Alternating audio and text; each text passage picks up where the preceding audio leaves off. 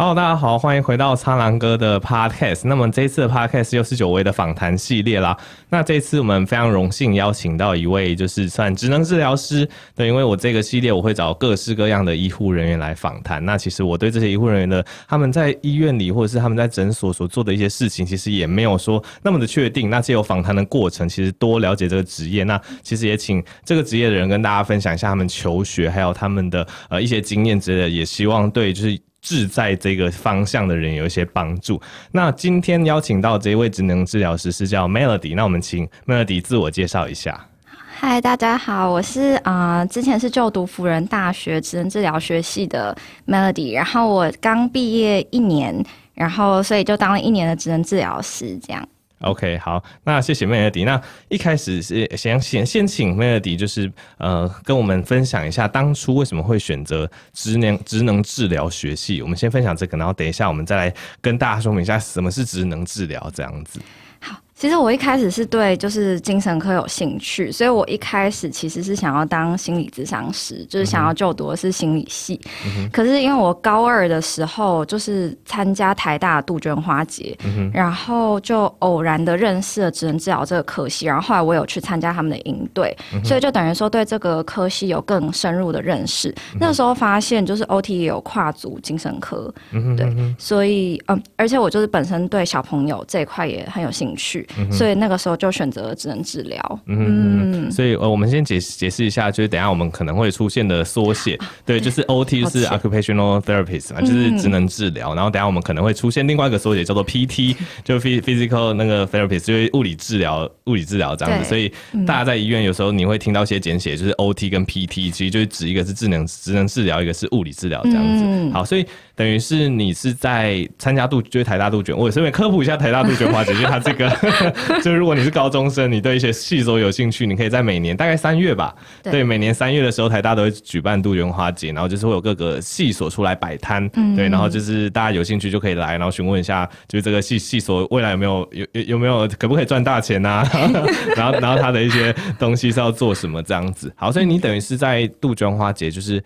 第一次接触到职能治疗，然后对，嗯，嗯，那时候就第一次听到职能治疗这个科系，然后也觉得这个名词，因为其实一般民众第一次听到职能治疗的时候，也会就是第一个反应都会说，哈，这是什么？我第一次听到，就是嗯，嗯，可是其实职能治疗已经是一个蛮久的一个科系，对，只是大家比较没有那么熟悉而已。然后我那个时候也一样，嗯、所以那个时候经过就是更深入的去，就包括参加营队这样子之后。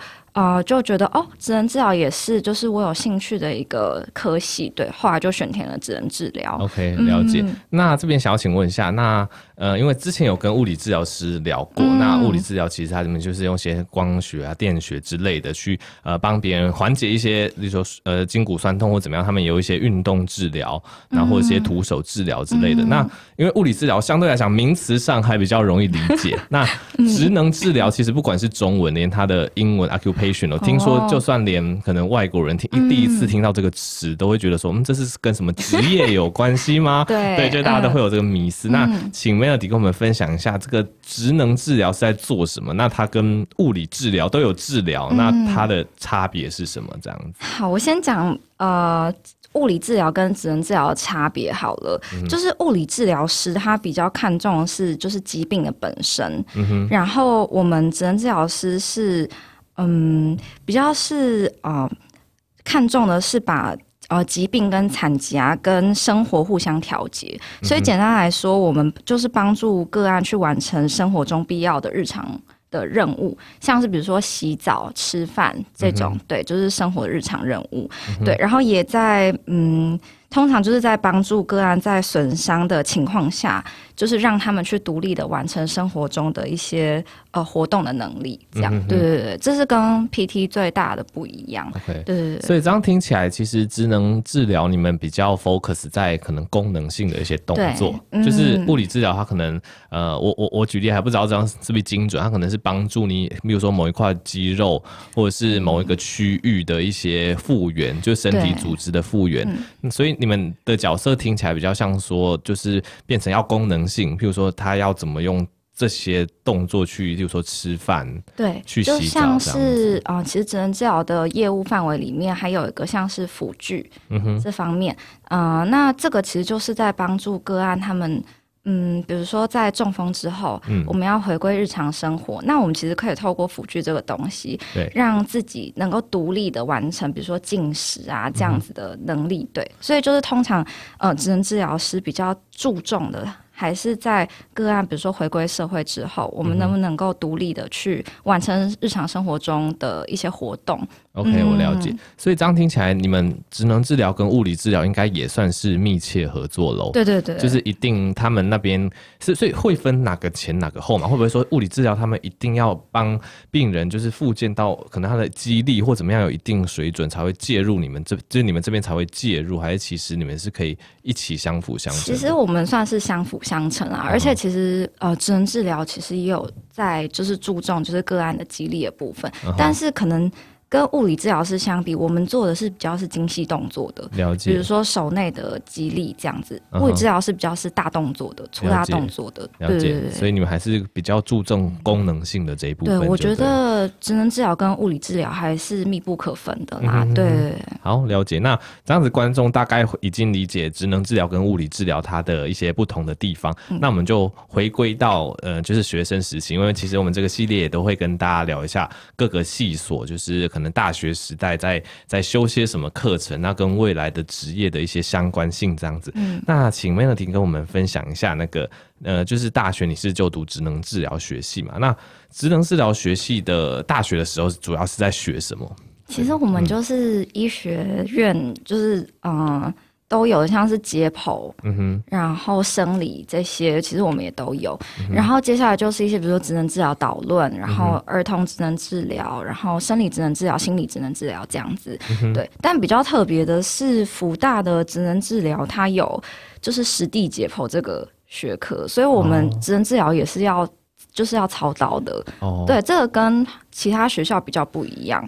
OK，欸、这好像蛮有趣。实 实地解剖，我想要多了解。实地解剖的对象是一样是 大体老师。老师 OK，、嗯、所以所以因为呃以以我了解的话，以我们学校，我们可能因为因为大体老师毕竟他们都是自愿奉献，然后他们可能数目就是数目说数目有点奇怪，对，就是有限，就是老就是老师他们愿意奉献出来的身体其实是有限的。嗯、所以以我们学校来讲，我们通常会先给。医学系或牙医系的人，他们是呃首先去做的这样子，嗯、然后可能呃做完之后，可能才会让其他学系来学习。那对那你们学校的状况也是类似这样子？辅大比较特别，因为辅大没有牙医系，嗯、就是辅大是医学系，然后在下面就是职能治疗啊。哦，辅大也没有物理治疗系哦。对，所以我们医学系职能治疗、护理系那些。嗯、然后辅大的话是嗯、呃、医学系跟职能治疗系一起跑。哦，对，所以就是医学系半边，然后我们职能治疗系半边这样子。OK，对对对，然后嗯，但是职能治疗我们就不会跑到。比如说内脏那些，我们主要就是跑四肢跟背部，哦，就了解肌肉的一些走向，肌肉神经的，对对对，走向这样。这样听起来其实其实蛮硬的，就等于是你们跟医学系一起算是一起修课，然后可能呃再再做一些四肢背部的一些解剖学习，你们是一起，就是等于是同等的，然后只是你们没有到内脏可能脑部那么深入的地方，对，哦，感觉特别，对啊，感觉真的蛮特殊，因为我我第一次听到就是有就是非。医学系的或牙医系的要亲自参与解剖，因为大部分都是呃，也不能说用剩的，听来听起来有点不好听。可是大部分因为资源有限的关系，大部分都还是给医学牙医为主。对对对对，嗯，OK。那职职能治疗也目前是念四年嘛？四年，台湾是四年。OK，那、嗯、那等于是因为你们。我觉得任何跟医疗有关的科系都是这样子，因为我们毕竟念书是念书，然后最后我们要接触患者，嗯、对，所以总是有一个实习，然后开始接触患者的过程。嗯、那以职能治疗来讲，它是大概是落在什么的时间点？呃，我们其实嗯、呃，大学嗯、呃、是大四那一整年实习，嗯、哼哼然后因为职能治疗分三个部分嘛，就是生理、小儿还有精神，嗯、对，所以我们一个站是三个月。OK，对对对，所以就是总共是九个月，然后中间会再给我们一点休息的时间，所以大概也就是一呃两个学期，也就是大四一整年都是在实习。了解。哎、嗯欸，那你刚刚讲那个分类是生理小儿精神，这我我蛮有兴趣，可以跟大家解释一下这三种分类，然后各自可能之后会做什么事情这样子。嗯、我们生理职能治疗的业务范围比较会是在，就是刚刚讲的，嗯、呃，我们的患者比较是中风，嗯、然后脊髓损伤、脑伤，就是这三大类是最多的。生理的这是这部分。对，然后还有像是林口长庚他们，嗯，更呃，应该说是比较专门会在处理手伤这个部分.就是他们还蛮多这样子的患者。Uh -huh. 对，然后职能治疗的呃，生理职能治疗，呃，比较嗯特别的是，我们有在做副目。不，OK，对对对，就是这是一个嗯，算是辅具吧。嗯、对，父母，大家有兴趣的话可以去看一下，因为这比较难用讲的。嗯、对，这可能还是要看图片。可能就是类似，可能中风或怎么样损伤，就有些脑神经损伤患者，他们的肢体的张力会不协调，对对对，可能太硬或怎么样，他们、嗯、所以他们会需要一个副目，就类似辅具的东西去让它撑在一个对，有点像是一个支架，对对对，然后让帮、嗯、你维持在，比如说让你的肌肉不要挛缩在一起，所以帮你这样。张开这样子，对、嗯哼哼，然后这是生理职能治疗、嗯，然后接下来就是小儿职能治疗、嗯，对，小儿童职能治疗的话，我们的个案比较会是嗯 ADHD，就是过动症的小朋友，嗯、然后自闭症的小朋友，嗯、发展迟缓、学习迟缓这样，然后还有就是脑麻。这些是比较常见的，然后当然我们也有处理一些寒病的小朋友，嗯，嗯然后嗯，儿童职能治疗，我觉得其实跟生理职能治疗蛮像的，只是我们、嗯、呃个案的年纪有差别。对，对儿童智能职能治疗，我们也一样要处理，就是小朋友的，比如说脑麻小朋友张力的问题。对，然后可是比较不一样，就是儿童职能治疗，我觉得我们更多的 focus 在小朋友的认知。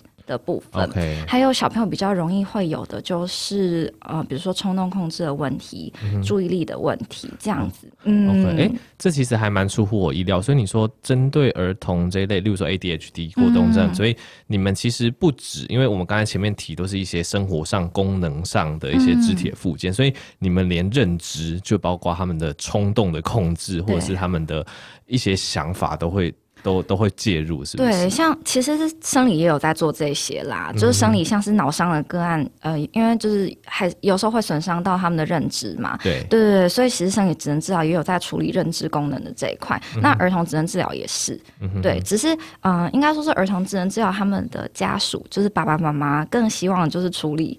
比如说小朋友的认知，然后学业表现、学习表现这样子，哦 okay, 对对对 okay, 那包括在学校，好、呃、像是呃社交能力也是我们处理的一个范围。哎、哦，这样真的很广哎，对，就是感觉从生理到心理，对，应该算心理，然后到、嗯、到认知，全部都要处理到。对，心理可是心理的部分，我们还是没有办法那么的深入。Okay, 心理的部分其实更专业的还是必须交给呃心理咨商师。对、嗯，但是就是小朋友的社交能力这些也是我们的。呃，就是处理的业务范围。了解。那嗯，嗯，其实还还蛮想知道说，呃，你们呃，因为刚刚有分这三块，因为我是小儿啦，所以我对小儿比较有兴趣。对，那那以小儿来讲的话，就是你们要去处理他的社交认知，你们是会利用。呃，就是会利用什么方式？团，例如说团体的游戏，或者是一些工、嗯，或者是一些呃，可能一些器具的一些，就是玩玩器具啊，还是怎么样？这可以跟大家分享一下嘛？就是、像认知功能的话，像是一些桌游、哦，或者是其实我们职能治疗师很常做，就是我们会自己做一套游戏、哦，然后呃配合小朋友的程度，然后我们去做一些就是分类的调整。对对对，然后嗯。所以你们会设计出专门针对小朋友的游戏，对对，比如说这个小朋友可能比较需要这样子冲动控制的能力，那我们就会设计一个活动是比较需要用到，就是抑制自己冲动控制能力的一个活动。就如果他没有啊，抑制可能就会受到惩罚还是怎么样？就是对他可能就会很挫折这样，或者是他的 挫折忍受度比较低，那这个活动就是会比较挑战到他这个能力。然后比如说他挫折忍受度。低，然后开始哭的时候，我们就会去引导他怎么处理自己的情绪。Uh. 然后还有就是，呃，如果是比较大的小朋友，uh. 我们就会让他们就是参加团课。OK，对，就是团体治疗的部分。那团体治疗就是蛮好训练小朋友社交能力的一个方式。Uh. 嗯，嗯，哦，听起来真的很有趣，就是感觉你们也是要利用各种各样的素材、游戏元素，然后去就是利用这些方式去引导各种小朋友这样子。嗯，没错。哦，好，而且小朋友感觉就是有时候应该蛮难沟通的吧？有些很不受控，尤其是像是如果小朋友他没有口语的发展的话，就是他口语能力还没有出来，或者是他的认知。发展真的太慢的时候，其实这样子的小朋友是，嗯，就是真的是最，我觉得是最难带的啦。像自闭症这样子的诊断，对对，对，就比较会常出现那种，呃，认知功能比较差一点，然后语言的发展也不够的小朋友，对这样是最难。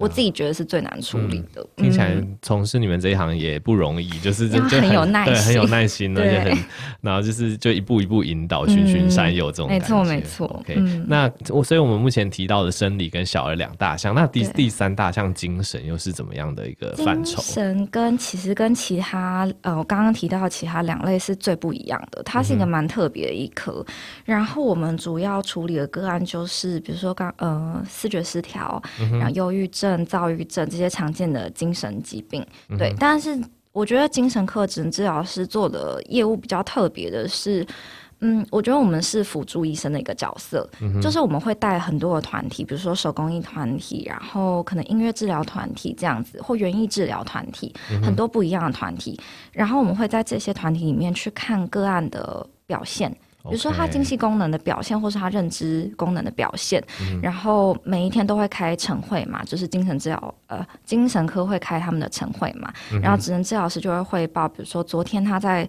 嗯团体里面表现，那因为很多其实他们的表现都跟他们的用药有关，嗯，对，所以。呃，医生就会根据呃，职能治疗师提供的那些表现，再去调整个案的用药的，比如说类比啊，或是用药量这样。了解。嗯、所以听起来是因为呃，可能身身心科的一些患者，像刚刚刚刚提到忧郁或视觉失调，因为他们受到这一类算是精神疾患的困扰，所以他们可能日常生活的一些功能，例如说社交或者是一些日常生活要做的动作，可能都会受影响。所以你们等于是介入这一部分，帮他们复原，对然后就。依照他们可能复原的状况，在等于是在跟医师讨论，看医生要的方向要怎么调整。对，所以我觉得精神职能治疗，嗯、他们就是其实精神科整个就是一个大团体的那种感觉，就是大家是真的是，嗯、呃，都是辅助的那种关系。比如说职能治疗师、社工啊、心理咨商师、医生，就感觉是大家是。嗯，比较是大家都是一个团队，我们就是团队里面的角色，密切合作，没错没错，就是每个人都都都不是独立的这样子。对，了解。嗯、好，那我想请问一下，这你刚才说职能治疗分这三大科，它是什么时候分的？是毕业是毕业之前还是毕业之后？就是嗯，对，就是如果你要选择某一项专专项去走的话，嗯，其实我们是。你毕业之后，看你想要从事哪一科，因为我们考的执照是没有分科别，就都要学就对了。对对对所以考出来的执照，你其实你要去哪一科都可以，只是就是看个人的兴趣。对对对，像我有一些朋友啊，最常其实是职能治疗是生理小儿通常会一起做，对，像医院也是，通常职能治疗师有一些是会两科。互相跑，uh. 对，但是精神职能治疗就是比较独立的一科了.对，所以通常如果你在精神职能治疗的话，你就不会再接触到其他两科，嗯，哼哼嗯，所以你们等于是大学时代就全部都要学，然后毕业之后就是选择自己想要投入的领域去去投入，没错没错，OK，这样了解了。好，那刚刚大概知道就是职能治疗学系那个。就是就是大学内在教什么事情？那大学一毕业你就进到临床，你就是开始服务一些病人的。那那在这当中有没有一些比较需要适应的事情，或是有一些呃觉得有落差感的存在？就是跟大众分分享一下，算是比较职业导向的话。我觉得其实，在实习的时候就感感受到蛮大的落差，因为我觉得大家。嗯，应该说是我们同学啊，就是一开始在投入临床的时候，大家当然会觉得说，就是哦，就是我们在做的就是临床的工作。可是，嗯，通常我觉得家属的态度会跟我们想象中有点不太一样。嗯、对，我觉得，嗯，台湾人可能比较把医疗业当成服务业，对，所以这个方面的落差的感受是最大的。就。嗯。嗯，有实际的例子可以跟大家分享吗？哦，就是像是我在生理实习的时候，有一次就是我个案是一个算是 new pay，对，嗯、然后他新病人的，对对新病人，不好意思，然后他嗯，他是一个中风的奶奶，嗯、对对对，所以我们一开始就会做一些介入，在很早期的时候就会开始介入。嗯、那因为嗯，家属可能不太满意，就是比如说我们是。嗯，实习生或者是、嗯、对对对，就是比较新一点的老师这样，嗯、所以就会呃，他是趁我在换活动的时候，因为我们通常一个疗程会介入，比如说三个活动，那、嗯、他趁我在换活动的时候，就把阿妈推走了，就直接带他回病房，哦、就不想要继续接受你们的治疗这样。但这可能是跟我那时候是实习生有关系，嗯、可是像现在开始从业之后。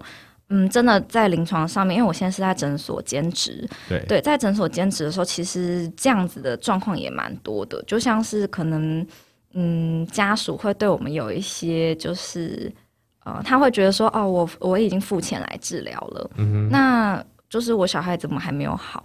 那这个就是老师的责任啊，哦、就是为什么？就是是不是你能力不够？嗯、对，反而是会用一种。我觉得是上对下那种感觉，然后来就是质疑呃临床工作的老师这样对，然后身边也蛮多同学或者是学长姐有类似的对案例，所以就更让我觉得哦，就是原来我。在台湾就是当职能治疗师哦，好像我是服务业那种感觉。嗯，嗯，那你觉得有这种呃认知偏差最主要的原因是什么？是因为我这样听起来，我会觉得说，因为会接受你们治疗的大概都本身有一些呃本就本身的疾病，可能导致他们发育比较迟缓，对、嗯，然后需要接受这这部分的治疗。那其实听起来，不管是物理治疗师还是职能治疗师，你们治疗的过程应该都蛮长的，就是他的进步当然不是说什么你吃个药或怎么样就。突然隔天生生龙活虎，应该是都要拉到可能一年、一年、两年，甚至是多年以上，我们才可以慢慢看出他进步的成效。所以听起来是家长对于这种呃进步的一个速度，他们比较没有一个观念吗？还是你觉得是怎么样的一个想法会造成有这样子的误解？嗯，我觉得我其实可以理解爸爸妈妈的想法，因为当然希望自己的小朋友赶快就是跟其他小朋友是拉到一样的就是学习的水准这样。嗯、可是呢，就是嗯。就是我觉得可能爸爸妈妈对于复健的了解还是不够，因为他复健其实是一个很长期的过程。对，对那爸爸妈妈其实，嗯、呃，部分的爸爸妈妈啦，会希望比如说在一堂课、两堂课就看到成效.对，或者是就是这个对很比较心急一点啦。嗯、然后还有就是我觉得跟可能跟健保也有关系吧，嗯、因为台湾的健保还是在全世界都还是一个蛮便宜的。对，就是我们的医疗资源是很容易可以获得的，嗯、对，所以就让可能台湾的民众，大部分的民众会觉得说，哦，我就已经缴健保费啦、啊，那所以你就是要帮我治疗啊，然后，嗯，嗯，就是。嗯，你那没有治疗，就是没有治疗好，就是你的责任啊！你怎么会这样？嗯、对，就会用一种比较质疑的态度。了解。我上我上次跟那个物理治疗师聊的时候啊，因为呃也是有提到健保这个议题。嗯、那物理治疗师跟我们分享的是说，就是因为健保给付。就是他，他有分好几个等级。那那以物理治疗师来讲，就是他们去做那种按按电疗机器啊，按按机器那种，嗯、虽然说健保给付最低，可是他们可以在同时间处理很多病人，就可以为呃为资方带来一些收益，所以变成医疗。就是因为呃怎么讲，收益导向就变成大家都执行这种就是低健保，然后可能成效也比较低，然后很容易操作的事情，那反而比较有效的，像什么徒手治疗啊，或是运动治疗这一类，会需要很耗时间，可是它很有效。但是健保虽然说有给付比较高，但是并没有做出那个差距，所以导致市场上就是会会做就运动治疗或徒手治疗这方面的物理治疗师，就因为健保体制的关系，就变得相对的有限。那那不知道职能治疗在。跟健保给付扯上关系的这一部分有没有也是有遇到类似的问题？嗯、呃，因为就是我现在是在诊所职业嘛，那其实大部分诊所都是这样，就是因为嗯、呃，老板他会希望就是多一点健保点数嘛，对。对，所以就是会在一个团课里面可能塞八个到十个小孩，那其实这个对我们来说是就在医院不太容易看到这样子的。井下，八到十个小孩是可以的。可是相对的，其实我们一个智能职能治疗师在法规上面，我们只能带三个小孩。对，所以当一个职能治疗师要带到八到十个小孩的时候，那个医疗品质一定会下降，就表示说，嗯，我们可能没有办法针对每个小孩的能力去做调整，就是大家都是齐头式的，你就算不会，或者是你就算能力很好，你还是要做这样子的活动。那相对来说，其实。治疗的成效就真的不会很高，嗯、对，所以就是嗯，对我觉得这个跟健保其实有蛮大的关系。嗯，嗯简单来说，就是因为制度的关系，所以他当他他可以用量去冲，就是他希望你一次接比较多病人，然后一次治疗比较多，然后。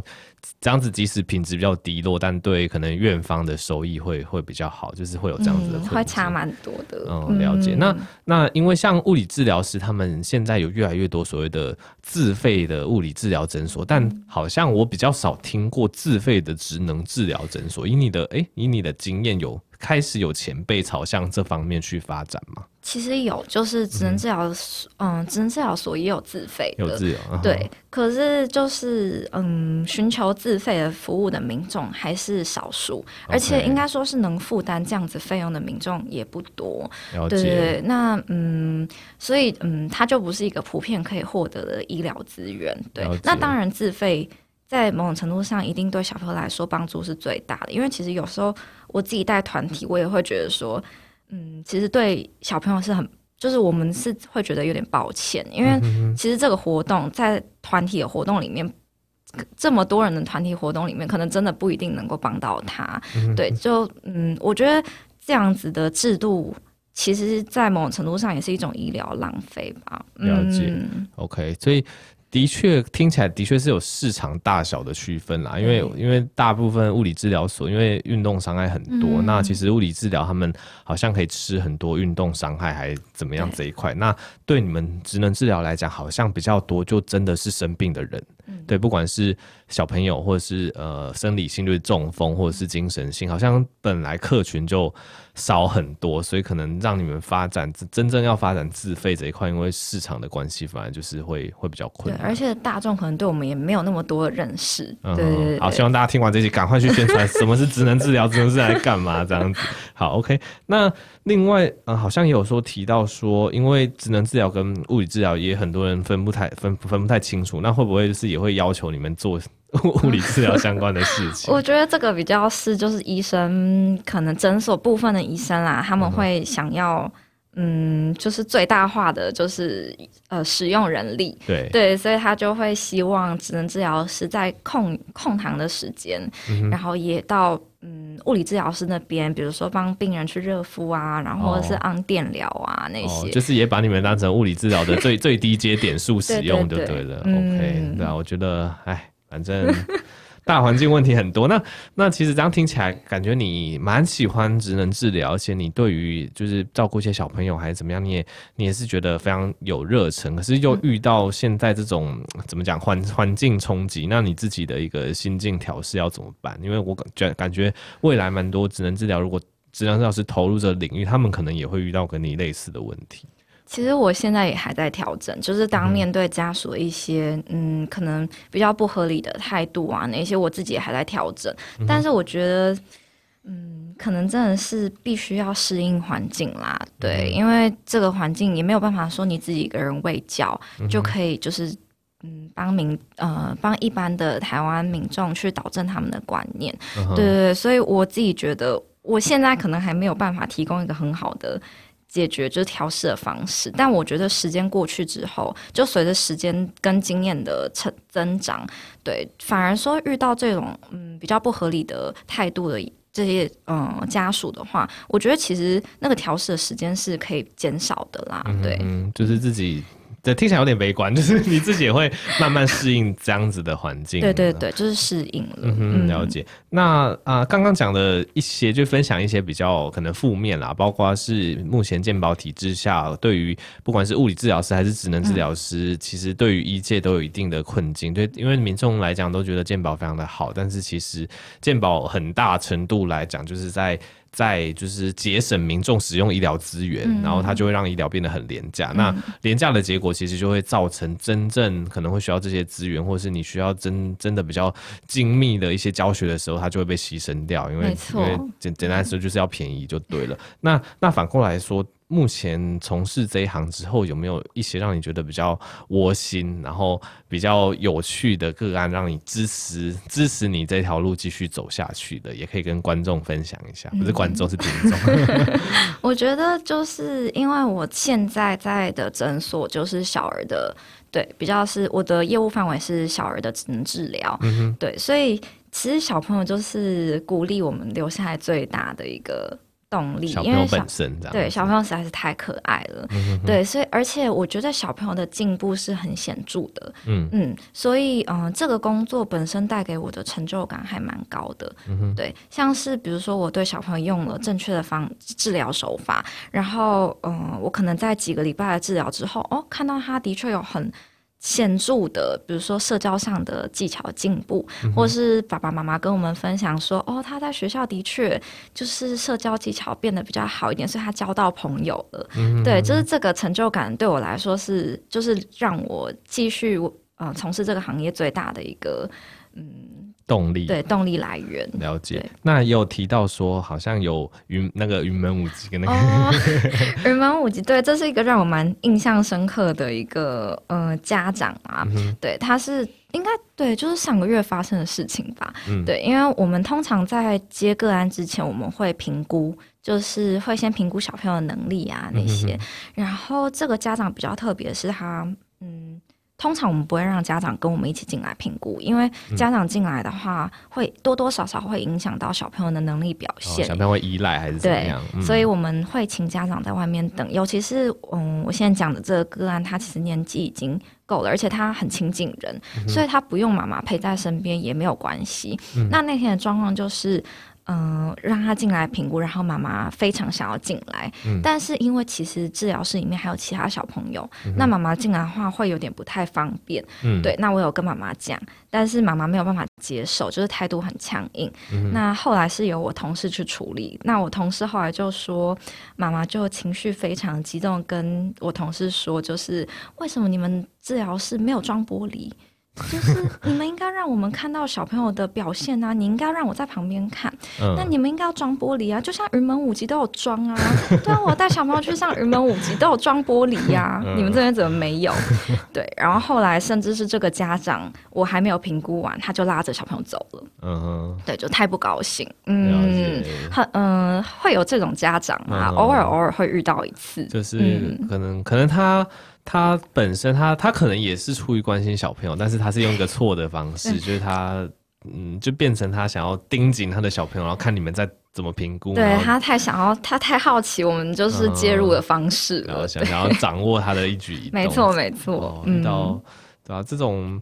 我我想到我们我们临床上比较比较的比较常见的例子，就是因为我们我们儿科其实是十八岁以下都要看，哦、对，所以其实我们会接触到从小小小 baby 到青少年青少女，然后会遇到会让我们比较遇到比较尴尬的事情，就是例如说这那种月经已经来的女生，嗯、尤其是十六十七岁，嗯、然后她说下腹痛，对，那这种就会这种就会有点尴尬，对，然后因为通常大部分就是。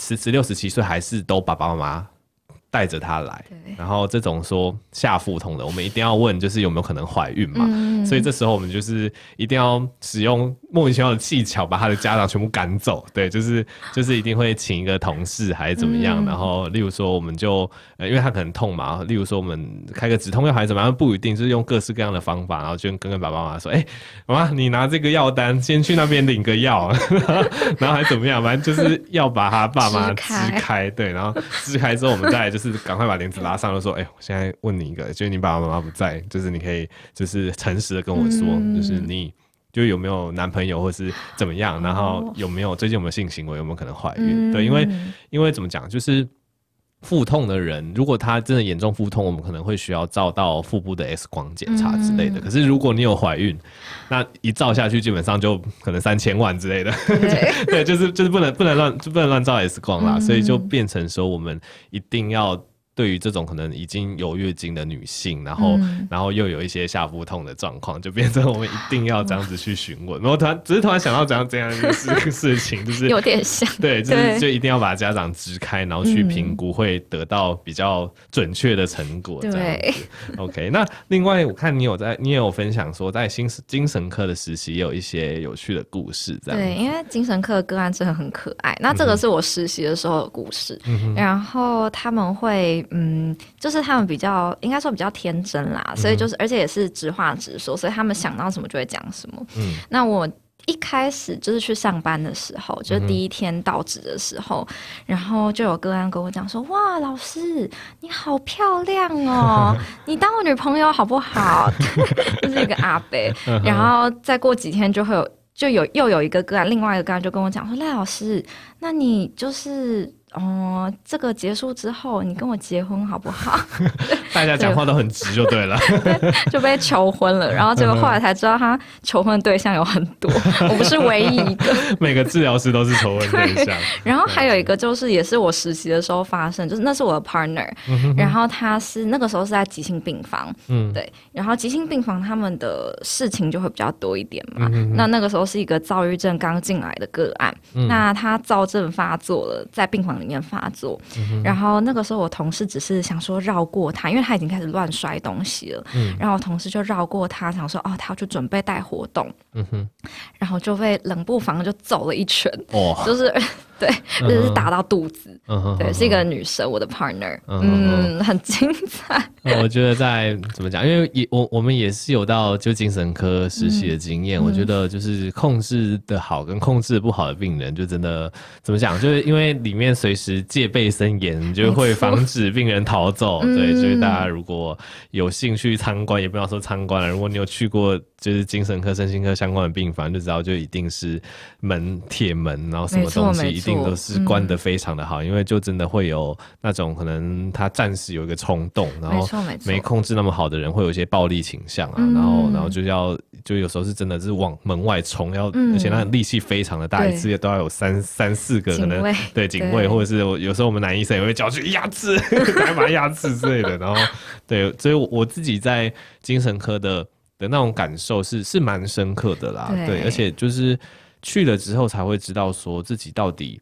适不适合面对就是这一类身心疾病的病人？没错，没错。对，我觉得，嗯、我觉得要走就是身心这一这一个科别的人，不管是治疗师还是医生还是护理人员，我觉得都都都都怎么讲，都要有那一份人格特质。没错，没错。对，我觉得精神科真的比较特别一点点。嗯比较不是，我觉得每个人都适合从事的一个科别。对，嗯、那那如果遇到就是刚刚那种就是对你讲出奇怪的话的那种病患，你会怎么面对？就是赶快飘走啊！对，因为也不能也不能太负面的，就是回应他，怕他突然对对对，怕他往心里去。这样 OK，了解。好，那其实分享到这边，我们我们就从大学时代，就从应该说从高中时代，然后一开始得知职能治疗，然后你后来你踏入这一行。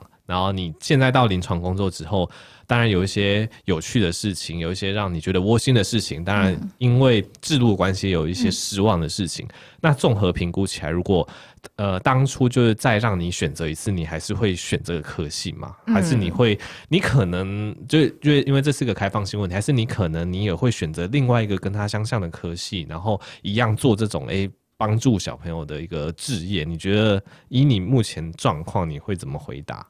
我觉得我蛮喜欢这个职业的，所以我觉得再让我选一次，我也会选职能治疗。嗯、但是我觉得应该说是，如果在我已经知道职能治疗是这样子的，就是这样子的业务范围，嗯、可能再让我选择一次，可能我大学会想要在。辅系或者是双主修心理系，Okay. 对，因为就是我觉得现在面对儿童的儿心的问题蛮多的，就是儿童心理方面问题蛮多的，嗯、对，所以其实还蛮多职能治疗师现在是也是嗯，我身边有同学，他们也就是后面想要读研究所的方向就是儿童心理的这个方向，对对对对。OK，那要不要跟我们分享一下职能治疗？因为你目前是大学毕业，嗯，那。大学毕业之后，如果呃，身为一个职能治疗师，如果你想要继续进修，不管是在是在国内或者是国外的话，要不要跟大家分享一下？因为大家也会对于这条路，如果你要走未来进修的一个路线会有兴趣。嗯嗯、呃，因为我其实本身我毕业之后，我有立刻上了长庚早疗所，就早期疗愈所。嗯、对，那我上了一个学期，对，然后嗯，早疗它是一个跨领域的。一个学科啦，对，所以那个时候就觉得，哦，这个学科可能并不是我想象的那样，就是我希望的是更专精的去学习，所以那个时候读了一个学期就休学了。了解。那我现在目前是在准备，就是申请国外的美国的呃职能治疗所，嗯，那跟大家分享一下，就是我准备的一些呃经历这样。嗯、那嗯、呃，美国职能治疗所比较特别的是。嗯、呃，现在只剩下两间可以选择，一个是南加大，一个是纽约大学。对，嗯、那为什么只剩下两间的原因，是因为，嗯，台湾考职能治疗师的制度是我们大学毕业之后，我们就可以考证照。对，但是美国比较特别的是，嗯，他们一定要研究所毕业才能考证照。嗯、对，所以现在很多的职能治疗。系就是在美国职能治疗系是把职能治疗系跟职能治疗所合并在一起，就变成五年。嗯。所以你读完五年之后，你就可以有硕士学位，你就可以考照。嗯。对，所以单纯提供就是职能治疗所，对，这样 master degree 的。嗯，研究所就变少了。以前大概可能还有个五六间，但现在就变成两间，因为需求量减少，而且只会有国外的学生申请，哦、像台湾的学生，嗯、对这种嗯，就是已经通过，就是已经完成了大学的学位，了解。对，那我们只想要硕士学位的，对、嗯、学生去申请、嗯，对，所以嗯，就听起来美国那边。大部分他们可能美国人他们走的路线就是他们一进去只能治疗系就是系就是研究就是一路念五年念到有研究所，所以他们就是直接出来都是 master 这样。对，直接都是 master。像是 P 嗯、呃、PT 他们更特别，他们是现在在美国的制度已经是要有博士学位，你才可以考照。嗯、天啊，越来越严格了。没错，职能治疗也快改了，所以就是如果大家有兴趣去。美国当职能治疗师的话，也赶快去会比较好一点点。嗯、对，然后对，所以就是 PT 的话，他们就要读到博士学位，然后我们目前是读到硕士学位就可以了。了解。所以以你一个台湾人，就是你念完大学，然后你想要过去那边念硕士，这样子是只要多一年吗？还是会需要？对，就是只要一年，只要一年就可以了。就是他们的 Master Degree 都是提供一年的学程。嗯、那嗯哦，而且跟台湾比较不一样的是，他们的 Master 呃，职能治疗他们不用写论文，哦，对，所以就是修课，就是修课，嗯，然后会需要考试吗？还是修完课就可能会有点期期中、期末考，对，应该就是期末的，对，期中、期末考，然后你就可以拿到毕业证书之后，你就可以考 license。好，那边 license，OK。所以，所以你未来的规划，你有可能会去美国看一下环境，然后可能会。嗯呃，希最希望那边拿到硕士学位，然后在那边拿到一个 license 这样子。对。那，那之后会在美国还在台湾，就看再看状况这样。对对，就是其实是蛮好奇，就是美国这个就是他们的职能治疗师工作环境。嗯哼哼哼。对对对，因为就嗯，我觉得跟台湾蛮不一样的，所以想要去看看，然后顺便也就是留学一下，就是体验一下那边的生活。对对对对，嗯。对，其实。觉得应该说，在美国听说啦，就是据据我所知，可能不管是 PT 还是 OT，可能呃相对来讲，不管是地位啊、工作薪水，或是受人尊敬的程度，还是跟台湾有蛮大的差异啦。因为我觉得主要就是美国毕竟还是一个怎么讲比较资资本主义的市场，嗯，那你提供多好的一个治疗，你就是会有应得的收入，就不会有台湾这种就是。呃，健保吃到饱，然后然后变成很多的可能物理治疗或职能治疗的一些点数的问题，造成你们没办法好好的发挥，所以的确是还蛮值得看看。然后我另外一个想法是说，就是感觉台湾也可以试试看，就是自费职能治疗，就是、对，就是就是感觉还是有蛮多路线可以尝试，就尽量去跳脱目前这个窠臼。因为我自己的想法是说，因为我也是在医疗业嘛，就觉得说，因为健保的关系，这个环境很。难改啦，因为因为大部分的医疗人员就是被罩在健保之下，然后其实你你如果你真的就是要靠吃健保，然后他就是势必会牺牲掉很多，对很多医疗品质。嗯、那以以呃诊所，就是以医生的角度来讲，可能也有一些很厉害的医生，他们就是可以搞出一个全自费的诊所，嗯、然后全自费的诊所，他可能就可以像美国一样，例如说一个病人，我都可以帮你评估个二三十分钟。对，对，因为大家在台湾看医生就知道，就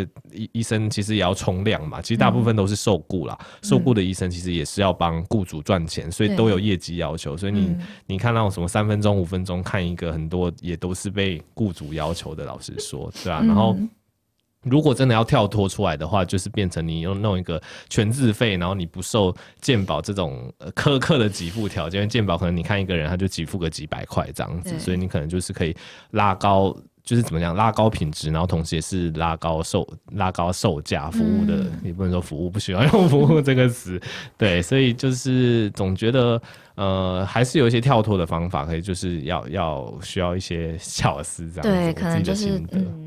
没错，没错，这个环境要改变很难啦。嗯、对，然后像美国的话，我觉得跟台湾最不一样就是，其实美国因为我有同学是去香港工作了，那香就拿香港来看，跟台湾最不一样也是，嗯，很久以前，嗯，台湾其实是有。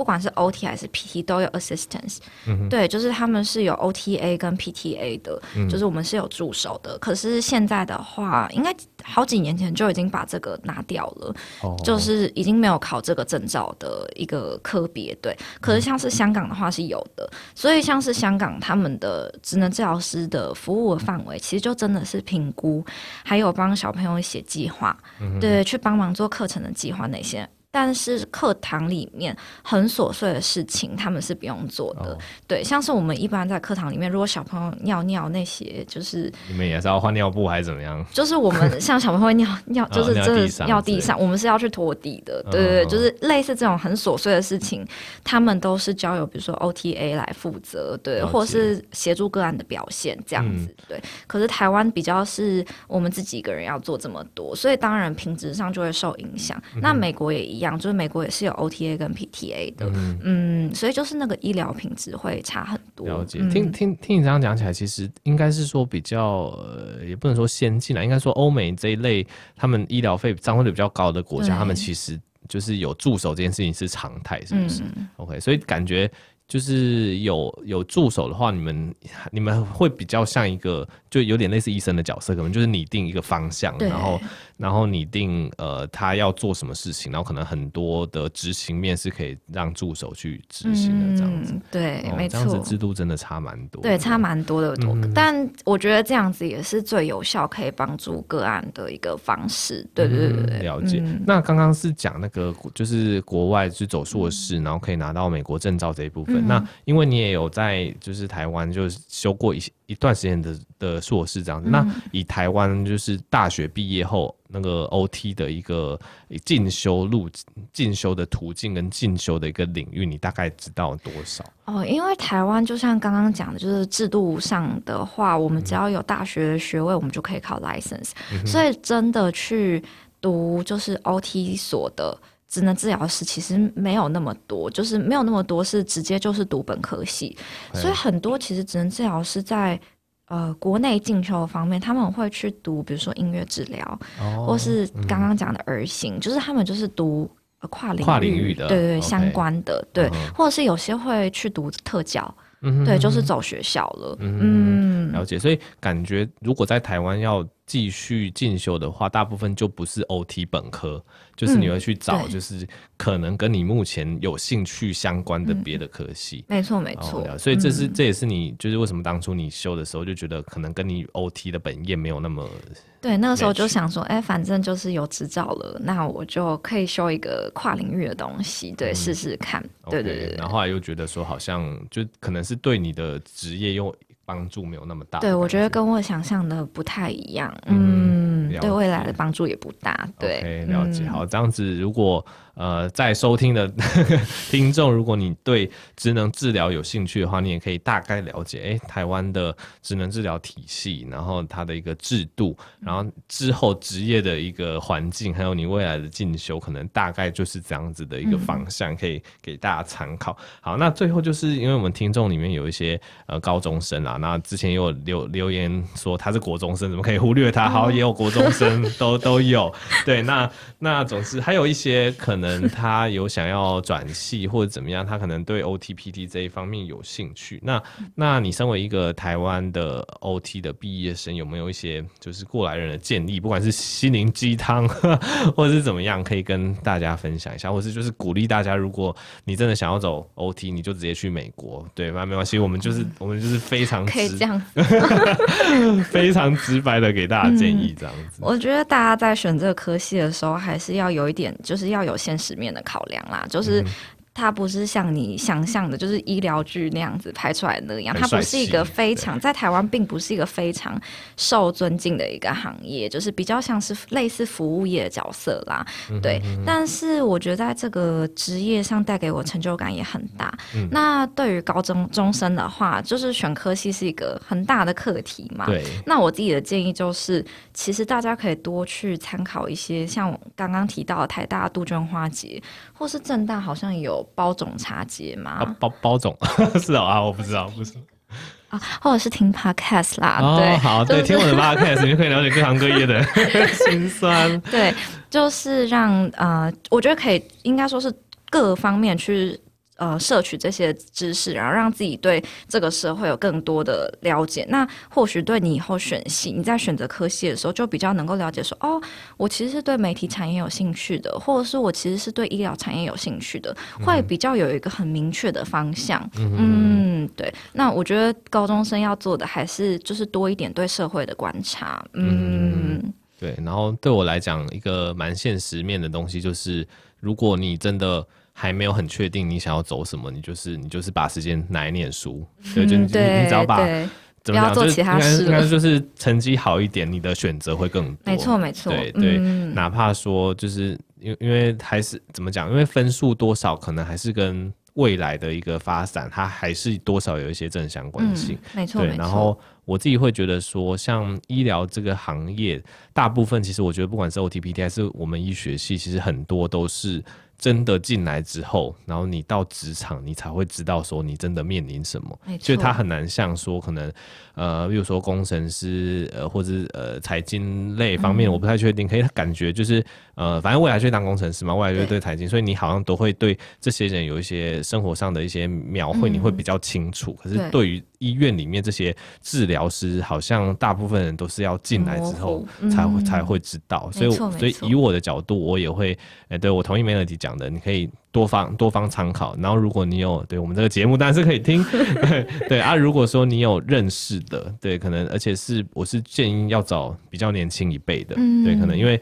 呃，比较年长一辈跟现在年轻一辈，其实中间就是差了鉴宝制度，因为鉴宝制度也是不知道一九一九九零，反正就是就是也是近一二十年才有的这个东西。那有了健保制度之后，很多医疗科技它的整个方向，然后它的它的整个就是一个结构都已经改变了，所以会建议说，哎、欸，如果你有嗯，就是你有找到哎、欸、这个这个职业的人，而且又是比较年轻的，是可以跟他多多聊聊这样。没错没错。OK，好，那 Melody 最后还有什么事情要补充的吗？我的话，就还是希望大家就是、嗯、就是多了解职能治疗这个科系啦，嗯、对，因为它是一个蛮特别的一个科系，对，然后也嗯，就是对医院的呃从呃医疗人员再多一些认识，就是说不定你会对我们的行业再多一些包容，这样子。了解，好、嗯、，OK，对。只能说 OT PT 在医院来讲都是非常非常重要的科别，是一般民众真的会比较少接触。嗯、好，OK，那最后我们就是谢谢 Melody 职能治疗师跟我们来分享一些职能治疗的一些求学过程，然后呃职业过程、职业遇到的瓶颈，还有未来进修的一些道路。嗯、那我们就谢谢 Melody，那欢迎大家就继续关注我的苍蓝鸽的医学通识 Podcast 频道。那我们预计每周都会有一集关于医疗人员的访谈，希望我做得出来，每周一集，谢谢，有一点点硬。好，那最后就是谢谢 Melody。那我们就下集再见喽。好，好，拜拜。谢谢。